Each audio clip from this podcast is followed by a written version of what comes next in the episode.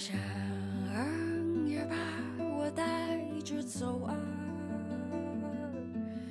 就算虚度也不怕。他说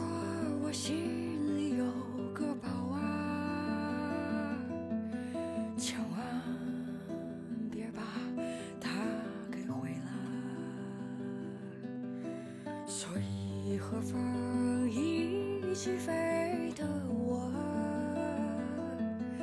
不需要。Hello，大家好，欢迎来到今天的读书 DJ，我是今天的主持人曹宁。呃，然后今天我们的两位嘉宾还是大家很熟悉的英男和张琳，跟大家打个招呼吧。Hello，大家好。嗯，今天我们录制 北京大风，早晨起来的时候都发现，感觉世界末日了。我今天打开朋友圈，我发现这个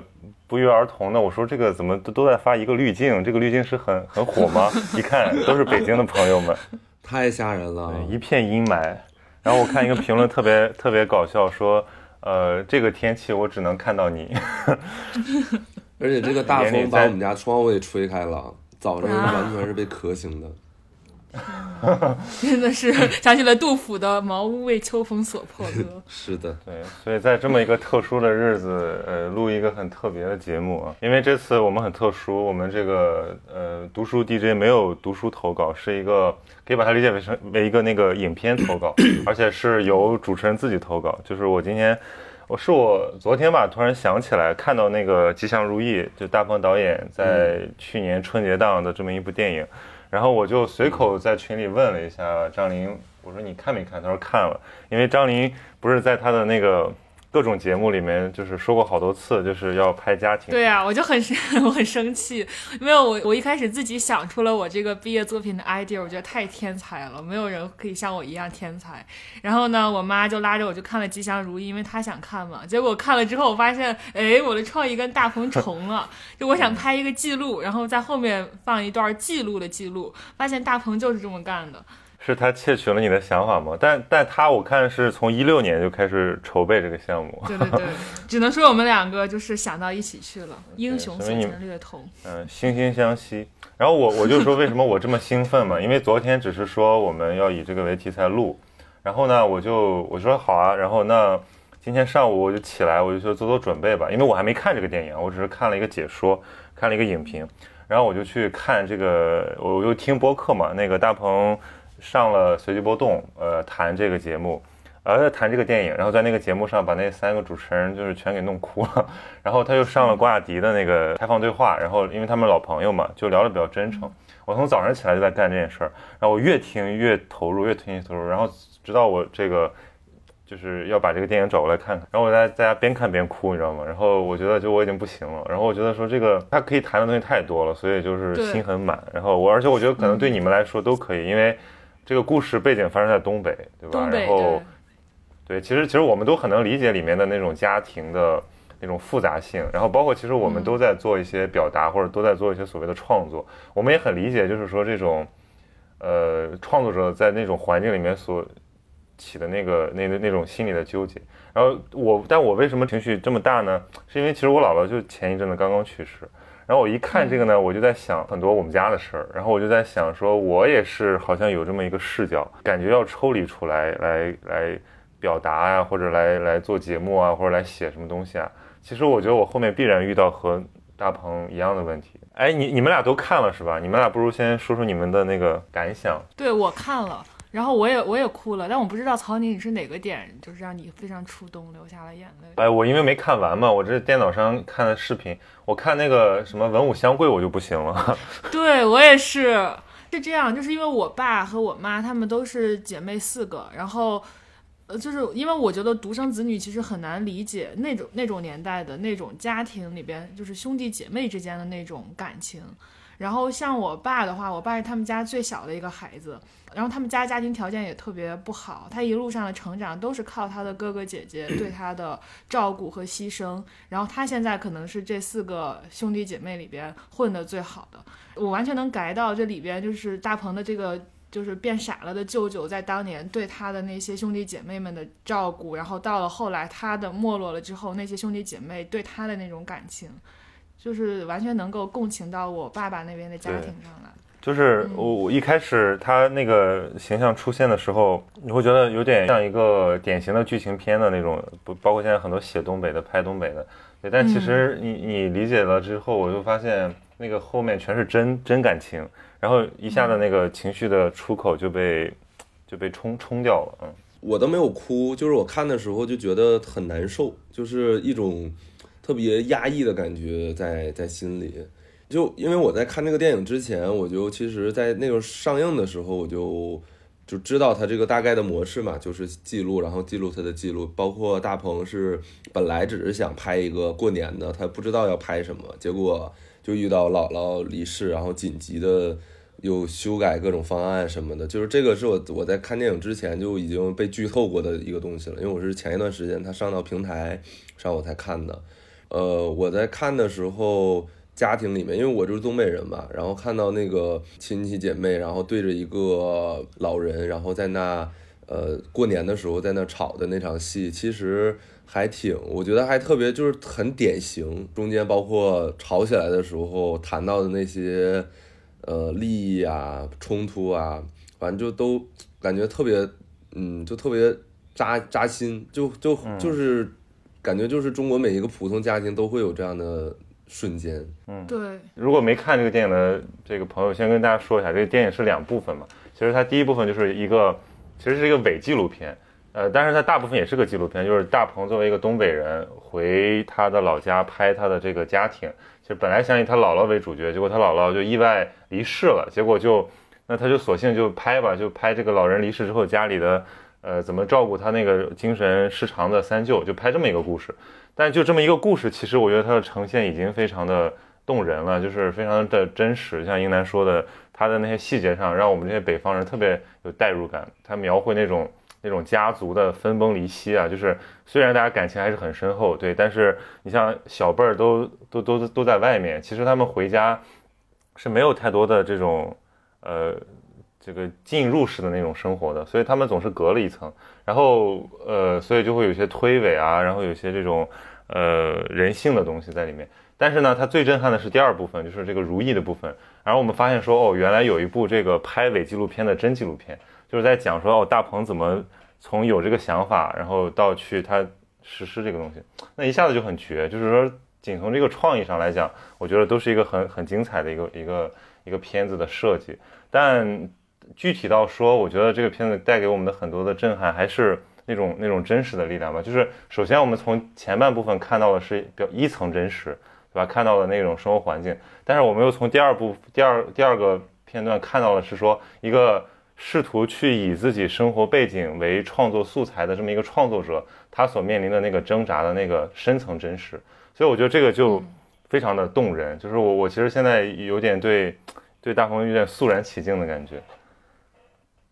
但我就看的时候，我也会在想另一层问题，就是我再抽离出一层来，我在想，如果大鹏没有遇到他外婆去世这件事情，他这个片子会拍成什么样子？然后呢，我就再想了一层，就是我们现在看到的这个《吉祥如意》是一个由外婆去世引发的一个伪纪录片，在后面跟着一个真纪录片这样一个精彩的这样一个结构。然后呢，我也很，就我我在拍我的毕业作品，我春节不是回家拍我爸嘛，我也希望就是如果能拍出一个这样的片子来，那可真是太好了。但是我在转念一想，那如果需要拍出这样一个片子来，就势必需要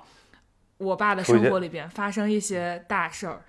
他才能把这个东西推推向那个高潮。高潮。但是我真的希望吗？我想想，我又 不希望。你看大鹏大大鹏他自己就有这么一个矛盾，就他他在那个很多访谈里面说嘛，他说，因为他跟他姥姥关系特好，他妈生病，所以他相当于是姥姥带大的嘛，所以相当于你去拍一个你最亲的人，但他已经去世了，他然后然后你还要去执行这个过程，就是有点像那种像一个局外人的感觉，你知道吗？就是。他的那种挣扎其实是，而且他又不想表现在那个他的那些工作人员面前的，所以我我我就在想，就像你说的，他会不会他自己有一种想法是说，会不会是因为，呃，我我我做这个事儿，那没有尽孝，没有陪老人走好最后一程，但反过来一想，就是说正是因为他要拍这个，然后他姥姥又特疼他，然后就把家里的那些亲戚都招呼，就就都都都让大家回来了。结果就在那个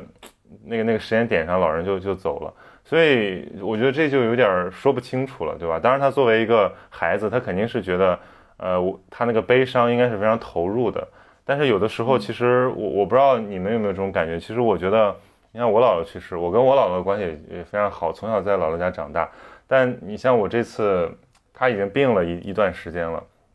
然后我其实已经很难，嗯，哎，这怎么说呢？就是其实很揪心的一个、一个过程。但是但但但你在那个，比如说你真的在那个回到家了，或者你在那儿你表现不出来，那反而是他已经过去一段时间了。然后突然有的时候，哎，你看到一个什么东西，或者比如说我看到这个电影，我会突然有点儿抓，就是我觉得这个可能就是第三代跟那个那种那种生活的隔膜，就是有的时候我们没办法像呃像像我们的父母那样对老人的这种去世有一个直接的反应。我们其实也也很触动，但是我们感觉毕竟生活其实已经很不同了，对。就我觉得我现在即使我姥姥还在，我也没办法把我全部的生活给她描述，让她有有体会。就她其实，呃，说的残酷一点，就是她已经不在我的那个大部分生活里了。那只是我们保持了一个习惯，就是哎，每年回去看她，这样怎么样？而且我姥姥又是在从其实是从那个农村到城市，他后半辈子都在城市里生活，所以其实我们还算比较亲近的。那即使是这样，我觉得都隔了这么。这这种这种距离，那更不用说说你在农村老家，对吧？那很多人他就是在城里工作，他就很很久没回去了。那回去就是那些东西，就是一些往事。所以，呃，我觉得这个可能是这个片子引发的这个对于我们这些年轻人来讲的一个很重要的思考，就是你的那个家在解体，但是你能做什么呢？或者说我们用一种什么样的态度去面对呢？所以你像它里面的他那个他那个表姐就特别有意思，他那个表姐她总是用一种。麻木的一种状态，来像逃避一样去去应对这些家里的难以承承受的事情。那反而是那个饰演表姐的演员，他觉得他要先把这个人的情感想通，然后他要去饰演这个角色。其实我觉得，那肯定是我们生活中大部分人是用前一种方式来面对的。就有的时候我们其实是不知所措的。对，对。我我觉得这个片子最有意思的、最经典的一幕，就是饰演表姐的演员最后终于对这个表姐忍无可忍，然后去一边抽烟冷静，然后表姐也坐在另外一边，大鹏就在中间劝他俩。那个画面让我觉得，就那一下，我觉得真的很戳。就是这是大部分人的生活困境，就是当你真的困在那个困境里边的时候，你是麻木的，是嘻嘻哈哈的，你是希望划过去的。那可能在外人看来。你这样做是不对的，但是又有谁能真正代替那个真的表姐去生活呢？是啊，就所以我觉得他这个电影就在创作的这个思想上是，比如跟李焕英比起来，我觉得还是更值得琢磨和更更深刻的。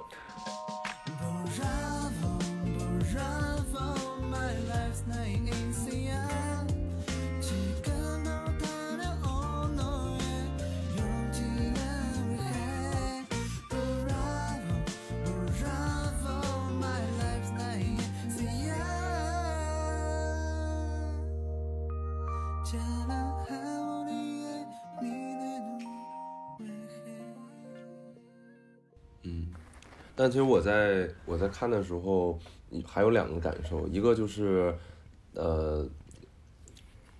我觉得这就是首先我因为我看很多人评论嘛，就是说这已经其实已经超出了电影知识能够解释的，或者是电影技术能够解释的一个问题了。它这个就是一个没有办法归类到任何范畴内的一个一个一种类型，因为。这完全都是意外造成的一个一个影一个影像吧，对吧？他也不知道他姥姥会怎么样。然后我是觉得，就是这也可能是就非常妙的，就让我很难受的是，他最后闪出来，他拿着一个就以前大鹏还很年轻的时候拿着一个 DV 机拍他姥姥的那个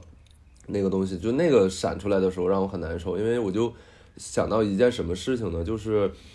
他以前就是一个，可能还是一个，就是一个很普通的主持人也好啊，或者是在北漂也好，然后每年过年回家，对吧？然后拍拍自己的姥姥。他应该有无数次这种想法吧，就像张琳也总说，很想把他的姥姥拍下来，或者很想把他的家人的一些生活拍下来，肯定有很多无数次这种想法。然后他终于成了大导演了，对吧？然后可以有这样的一个机会，有人投资，有人愿意支持，然后他可以去就是拍这么一个，就是拍这么一个大的一个制作，一个纪录片，甚至可以不用考虑票房，对吧？然后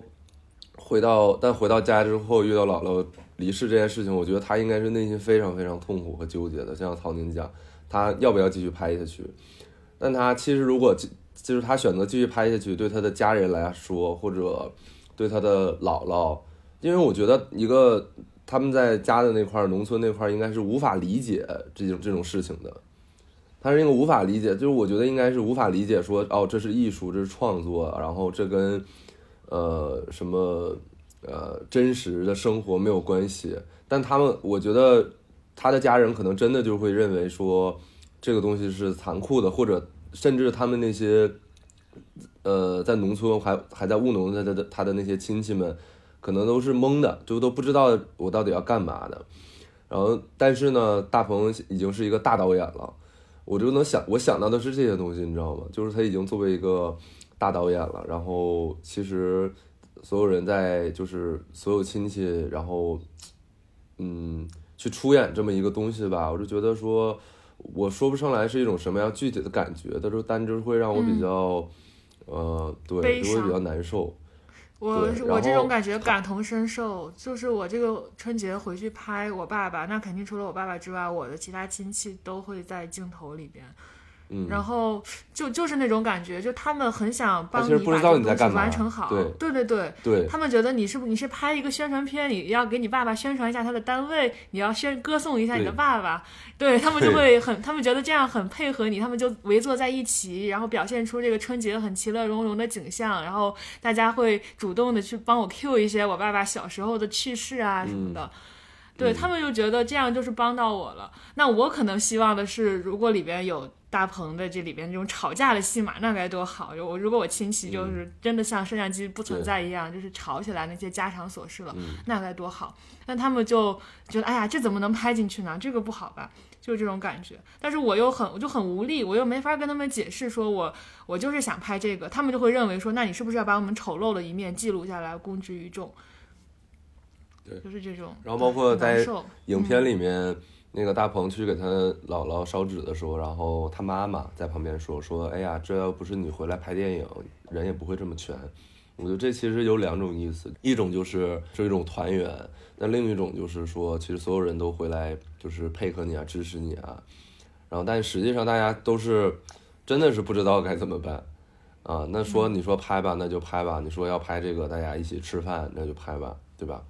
嗯，但我不相信在镜头下面是完全真实的状态，因为不可能。因为你看，我们自己也去做确实是有一些素人的综艺啊，或者真人秀，像我们之前拍那个《前任晚餐》，让前任在一起吃饭，那个镜头架在那儿，就是你再跟他讲说不用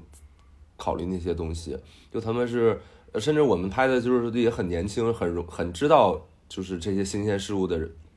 的年轻人，他们。也会有表演状态，即使他们在吵架或者怎么着，他们也会有一种表演状态。然后下来说啊，这这样够了吧？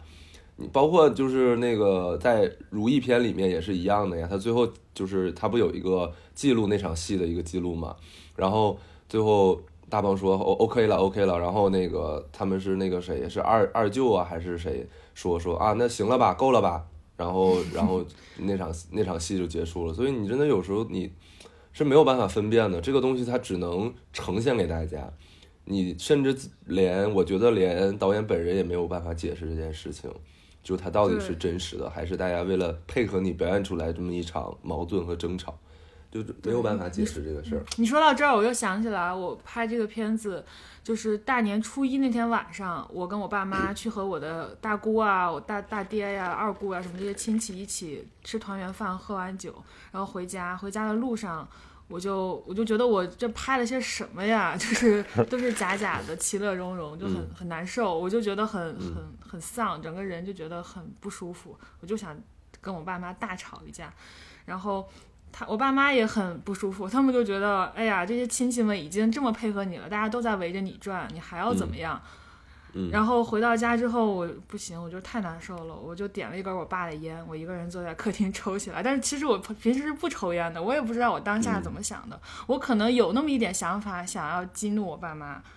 然后我就在那儿抽，我爸妈就看见了，然后我妈就。就就像疯了一样过来，就是你你在干嘛？你怎么在抽烟？就因为我妈特别特别不喜欢我抽烟，因为我爸抽烟已经让她烦恼了一辈子。然后我妈就整个就是嗓子，她一说话，整个嗓子都是哑的，就是嗯气到完全没有办法说话。就你怎么在抽烟？你到底是你是真的翅膀硬了，长大了怎么怎么着？反正就是完全大生气。然后我爸也很生气，我爸就我爸生气就沉默不说话，然后就一个人在那默默的抽烟。然后我提前已经把相机打开了，然后他们也知道我打开了相机，他们一边说你说你不要打开，然后一边也其实也默许了我这种行为。然后我们整个我们三个那天那个大吵架，也不知道到底是在表演还是是真的。就是说了很多心里话，包括我为什么要拍这个片子，我希望拍什么。然后我爸妈就很不理解，说你为什么会希望拍一些你爸爸对，比如说我，我希望我拍到我爸爸跟领导这种点头哈腰、唯唯诺诺。我爸爸就说你为什么要拍我对领导点头哈腰、唯唯诺诺？就是，而且你你知道我真的是对领导点头哈腰、唯唯诺诺吗？以及我说我那我希望拍到我爸爸一些就是一些日常的场景，他就他在这之前一就只让我。去拍什么？他开会呀，他去跟人布置工作呀什么的。然后我爸说：“你为什么要拍这些？你拍这些，你知道会对会就是会就这样对你爸爸不好，你觉得很开心吗？”然后就然后我就跟他解释说，我为什么要拍这些，这是他他其实不太理解，就是纪录片为什么要记录这些东西了。他在他的印象里边，纪录片就是一些不良记者去揭露中国的丑恶现实的一种 一种东西，对。然后整个吵完了之后，我觉得吵完了我也没拍到什么，那这不就是一直存在在我们之间的一个鸿沟吗？然后我就记，我就去了我的房间，一个人在床上就是生闷气，然后我还是把相机开着。然后过了一会儿，过了很久吧，我爸爸要上床了，他上床之前就过来给我端了一杯水，然后就过来就是抱了一下我。我当时就是我也知道这个相机在拍着，但我就是觉得那一刻，就是五味杂陈，我就说不出什么感觉。然后后来我们三个谁也没有再聊起那天晚上发生的事情。哎，我我们这个节目也能把人录哭。我刚才刚才忍，幸亏英男接话，要不然我就不行了。结果现在你对，然后但最神奇的是，我们的爸妈都会听这个节目。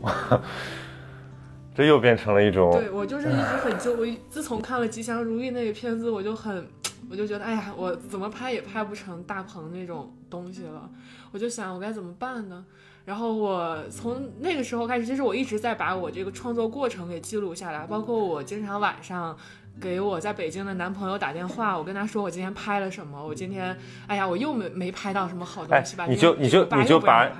你就把你那个本来有这个想法，但是因为他这个片子使你这个想法产生问题的这个全过程记录下来也可以。对，就是对我最后变成了这个。然后我男朋友就在电话里劝我说：“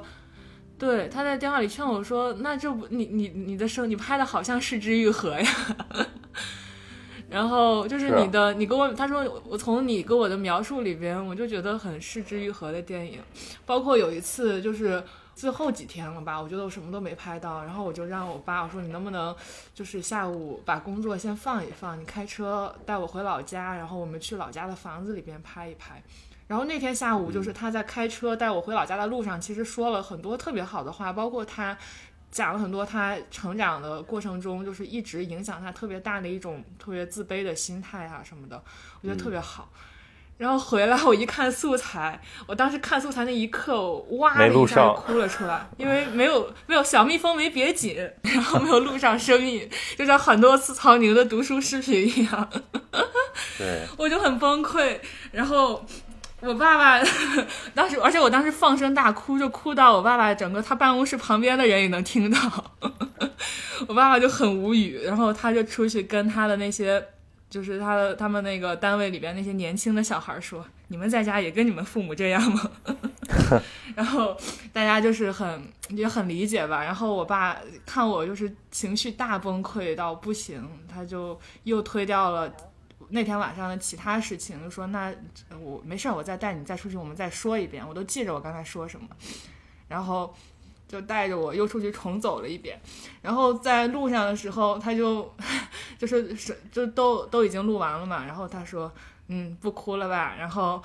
就说你看你你每次就是舔着一张脸撅着嘴，特别像我什么的。然后我当时又绷不住了，我就想起来，其实这种场景在我的生活里边一直都复现过。我小时候特别小的时候，我妈对我特别严，然后她每次我妈把我弄哭，我爸总会就是开着车带我去公园里边，我们玩一圈，买点什么东西，玩个气球什么的。然后我爸说：“哎，你现在开心了吧？”然后我就带我回家，就每次都是这样。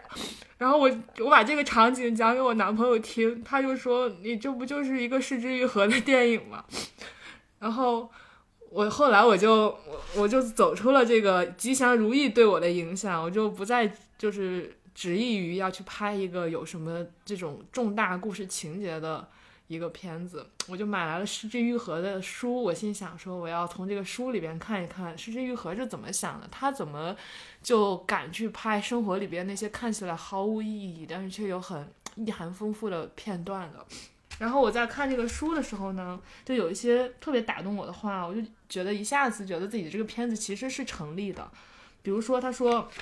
纪录片就是将镜头对准拍摄对象的自我表现欲。为了向别人展示自己，被拍摄者会在镜头前表演，这样的身影非常美丽。摄影机要拍摄这样的场景，也就是说，在拍摄者的拍摄诉求和拍摄对象的自我表现欲的冲突中，真正的纪录片才得以产生。我当时读了这段话，我突然觉得那天晚上，就是那天我跟我爸妈大吵架那天晚上，不管。他们有没有意识到这个镜头的存在？不管他们我们三个到底是在一种表演状态，还是在一种真实状态，其实都不重要了。就是记录下这一切，这本身就是他把这一切交给观众，这本身就是纪录片它一个自带的意义。对，包括后来就是这这本书里边其实挺多很打动我的话，他的一些创作的想法，其实是在当时的日本的这个电视界是很超前的。就他，因为这个失之愈合是做了很多年电视编导出身，就是拍电视纪录片出身的。他很多想法其实就是把把这个拍摄者的自我带入到这个片子里边去，然后拍摄的是我，就是这个拍摄的人和被拍摄对象之间的这种关系。其实这种理念在当时是很多人就觉得怎么能接受的，但其实现在再看，我觉得这个是影响我特别大的一点。嗯，是，嗯。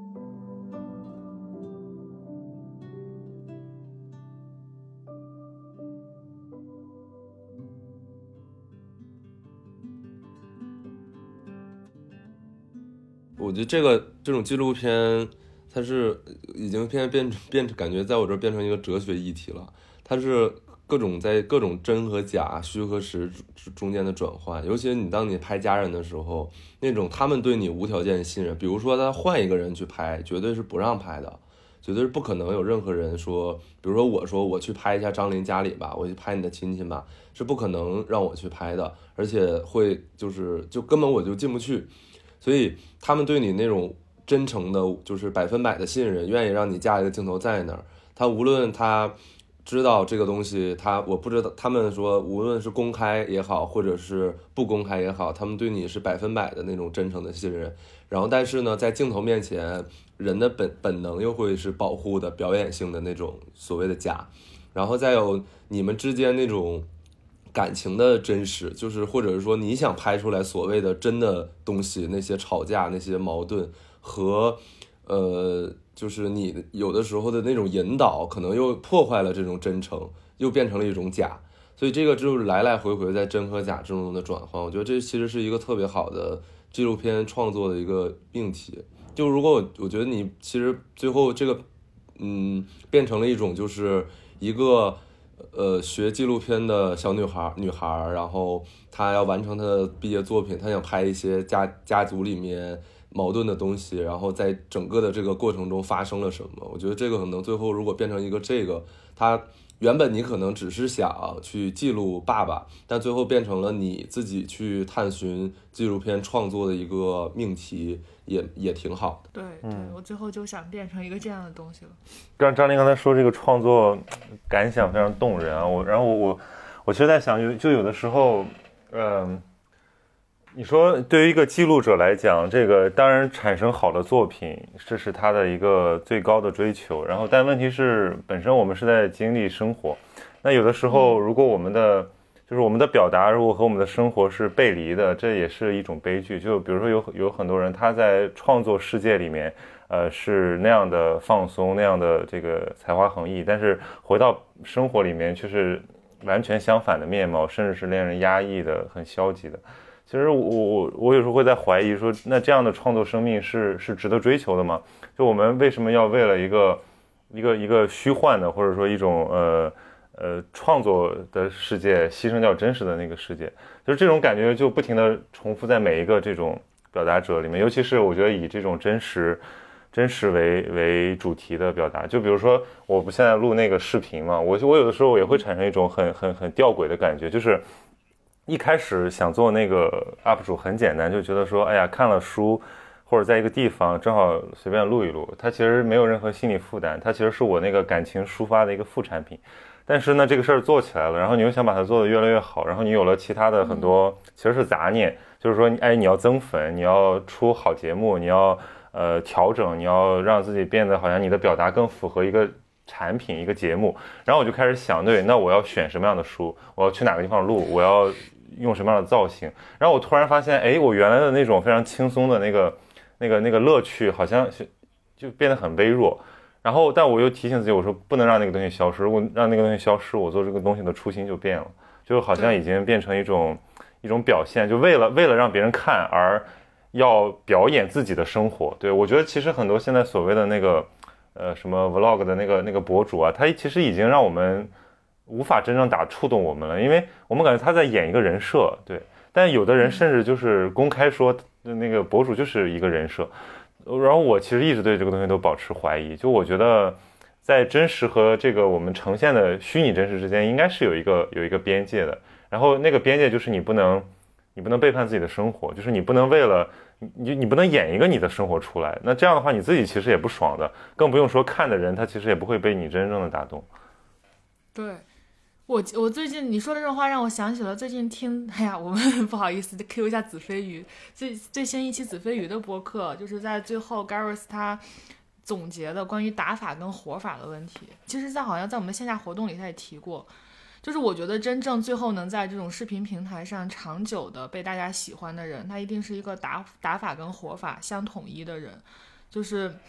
就肯定，我们说你生活里边，你可以有一套打法，有一套活法，你可以有一个自己去挣钱的谋生的事业，然后有一个自己喜欢的事物，完全可以并行不悖，没有必要把他们两个合二为一。如果合二为一了，很有可能就会出现像今天曹宁说的这种困境。那我拍短视频一开始是为了快乐，是为了分享，到后面可以可能为了增粉，为了把它变成一个产品，为了成为一个百大。那就会把这件事情的痛苦值给它增加。但我觉得，对于呃大多数你想在这个短视频平台真的成为一个丰富的人，就你不仅想成为这个短视频平台上的一个 KOL，你想真正的活，就是成为一个丰富的，然后在生活里也会被大家喜欢的人的话，你还是要在做短视频的时候，把你的活法和打法统一出来。嗯，对。我想到你刚才讲失之愈合嘛，那个失之愈合也很喜欢的一个日本的纪录片导演，就是那个响田和宏。我们之前好像聊过他，聊过提过 Q 过他那个书很多次，就是他写了本那个手记叫《这世世上的偶然》，他他就他更神奇，他去接拍一个那个纪录片，那个命题叫叫什么来着？叫呃，是一个呃，我我我看一下啊，我想不起来了。反正叫和平，对，但他那个创作主题本来是想要拍一个，呃宏大叙事，对。但是他后来拍了他的那个岳父和他们院子里的猫，然后猫在打架，猫的那种族群之间的争争争议。后来发现，你觉得很巧妙，就是他我们都是命题作文，但有的人就是按照理念去想我们要去找什么素材，但他是完全按照他的那种观察电影的理念，就是他不预设任何脚本，然后就去拍。就这个过程中有家人逝世，然后也引起了纠纷，有的人反对拍，然后有的人支持他，然后，呃，他就他就反正咬住牙坚持了。那最后呈现的这个过程，你会觉得那个其实不是被他这个被他这个呃什么剧情本身打动，因为没什么剧情，其实最后是被他这种呃克服真实的那个生活本身打动，就是因为我们所有人都能理解，就是当我们想做一个呈现的时候，一定会有各种各样的。奇奇怪怪的呃偶然，然后就像就像大鹏说的，就是天意嘛，他们要拍天意。如果你真的要拍天意，那你就咬住牙挺住，你就把它呈现出来。其实我觉得，可能对大鹏现在对他而言，他这个这个影片，他他自己说，他说这个影片结束了，呃上映了，他可能才能够定下来去去去去回味这个事情对他的意义，因为他处在那个局中的时候，他是很难理解的。对，但是他选择这么勇敢的把这个过程给给呈现出来，我其实觉得，呃，这是一个很好的作品。嗯，对，我觉得这里边其实还有一个点，就是你在做这件事情的时候的那个初心是什么？如果你想清楚了，你就不会，就是你你会很容易有满足，你在做它的时候会很容易有满足感，或者说你不容易那么被现实所击败、所伤害。就比如说我在拍我的这个毕业作品的时候，我我我我列了很多，我当时写了很多条，我为什么要拍它？因为其实我本身不毕业拍一个纪录片毕业的，我可以写一个简单的毕业论文，说一下你自范围是怎么怎么开始的，等等等等。但我最终还是跟导师说，我想换题，我想拍一个纪录片毕业，因为我觉得我可能如果现在我不拍这个的话，我将来再也没有机会拍一个这样主题的片子了。然后我就给自己列了几条，说为什么我现在不拍，将来就再也没有机会拍了。我拍它到底是为了什么？然后其中我我列了，比如说什么，呃，我可以去观察这个我们的最最毛细血管处的这个政治生态的一些一些一些官场里边的一些生态呀，包括去看一下我们的这个什么美丽乡村的建设呀等等。但我觉得最重要的一条还是，我觉得我从小到大没有机会去。或者我没有动机去真正走进我爸爸的工作，去看他到底是怎么生活的。我始终觉得我跟我爸好像就是有那么点距离，不像我跟我妈之间那么亲密无间。我对我妈的所有工作细节我都都都我都知道，因为我们整天会打电话。但我跟我爸就不怎么交流，然后我也不知道他的工作状态是什么样的。所以我就我当时想的说，我最核心的一点是干这个。那我在拍着拍着的过程当中，我发现，哎呀，我什么都拍不到，就很丧的时候。我每当想起说，每当想起这个目的，每当想起，哎呀，我如果不是拍这个片子，我可能一辈子都不会有这个这个机缘去跟我爸爸一起上下班，去跟他一起。呃，吃就是参加各种饭局，去去他食堂里边吃饭，等等等等，我就会觉得很满足，我就会觉得我知足吧，然后我就会继续信心满满的把它拍下去。然后你刚才说到做 UP 主啊，说到大鹏拍他的吉祥如意啊，我觉得都是有这个东西在的，就包括做 UP 主也是，当你想起你最核心的那个动机，你你你做这件事情最就是最本最本心的那个出发点是什么的时候。你就很难去放弃它。对，说到这儿，我就突然想起来，我姥姥其实还去世了才没几天，我其实还没有，还真没有消化这个这个这个事儿，所以我最近做的梦都还挺恐怖的，就是感觉好像亲人在受到伤害，然后我自己在被追逐，就是一种。后来我就问那个咨询师朋友，他说这个反映的就是你的精神的紧张，或者说你压抑了什么东西。然后我觉得我的生活其实这这最近其实还挺挺平淡的，挺挺安安逸的。然后我在想，是不是我有很多情感没没有好好处理？然后我可能借这个吉祥如意，可能让我重新想想，就是就我姥姥去世这个事儿对我的意意味着什么吧？就是一个一个阶段的告别。我的理性上已经无数次，因为从去年到现在已经已经快半年了，我已经无数次的就是做这种呃心理准备了。但我觉得可能感性上是另一回事儿。然后，那我我那天想想，我说我说要不写个文章，就回忆一下，然后或者就是做一期节目，包括我去年那个播客有一个有一个那个叫什么呃，就是年终致辞独白嘛。然后那个时候其实我姥姥已经已经病危了，然后我就是在家里陪她。然后我在想说，那我就要不然我就写给我姥姥吧。然后我就写啊写，但我写不下去，就我就我说不出什么东西来。然后那个时候她后面她又好了，就又过了平稳过了年。然后我的心态也自然就说哦，那就可以，我就以为可以继续。但其实很快就是又又人又不行又走了，所以我我一下子就是很很措手不及。而且我其实我现在想起来我也很后悔，就是我没有我没有回去回去见他最后一面。就是我就是他过了年之后，我就觉得说啊，是不是可能就挺过了这一阵子，然后。我到现在为止，我都没有办法接受这一点。就是，当然我知道我能做的其实也没有什么。我去，我回去了也不能怎么样。然后，直到我这次回去，就是他已经人过世了。我回去，然后跟我妈聊起来，我们说起别的事儿，说说你们做的那个播客啊，还有你们那些视频啊，说都给你姥姥看了。然后有一次好像是聊那个聊什么姥姥语录，是不是？对，反正说我姥姥听那个时候的时候，就说说，哎，她在说姥姥吗？然后我妈就说：“对啊，说她在说你。”然后我姥姥特别开心，她说：“啊，你看她还提起自己的姥姥怎么怎么样。”然后因为当时我就说我我姥姥得了得了癌症嘛，怎么样？然后我妈说她心里就特别的打鼓，就说怕我姥姥听到这段，然后她就一直想说：“哎呀，把这段给给给给掩盖过去，就想岔开话题。”结果我姥姥就是不让她说话，说：“你别打断我，我要听，我要听曹云说了什么。”然后我妈给我讲这个的时候，我突然觉得说，嗯，虽然我在这些我们做的所有事情上，好像就是跟她没什么关系，但其实只要我一想到她是那样的爱我，我就会觉得我我我我值得做这个事情。然后我在他走了的很长一段时间里，我一直在听那个就是福禄寿有一首写给他们外婆的歌嘛，叫《玉珍》。嗯，对。然后其实他最后就说，他说我们应该，我们应该。怎么样面对这种亲人至亲的离去？其实我们必须接受这个现实。但有的时候我们只是说，嗯，我们可以想象一下怎么就他们期待你怎么做。比如说，如果他们还在的话，他们会想让你好好生活，想让你思念他们。那这个就已经是我觉得我们能做到的一切了。否则，我们把那个东西埋在心里，不敢面对，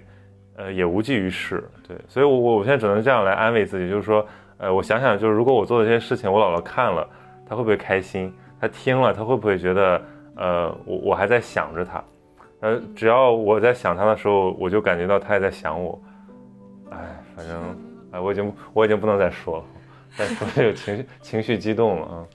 挺好的，很好的一部片子，推荐大家去看看。嗯，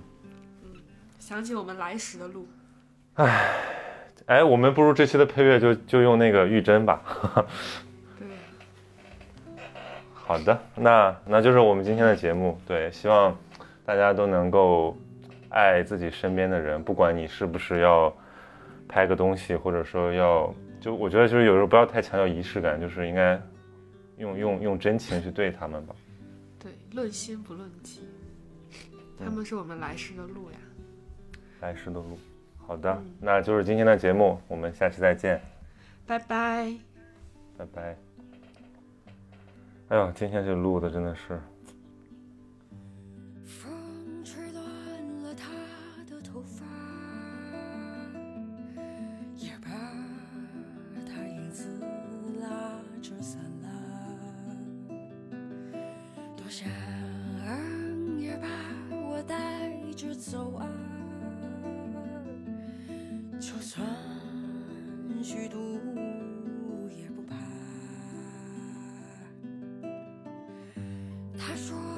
心里有个宝啊千万别把它给毁了所以和风一起飞的我不需要把脚落下起风了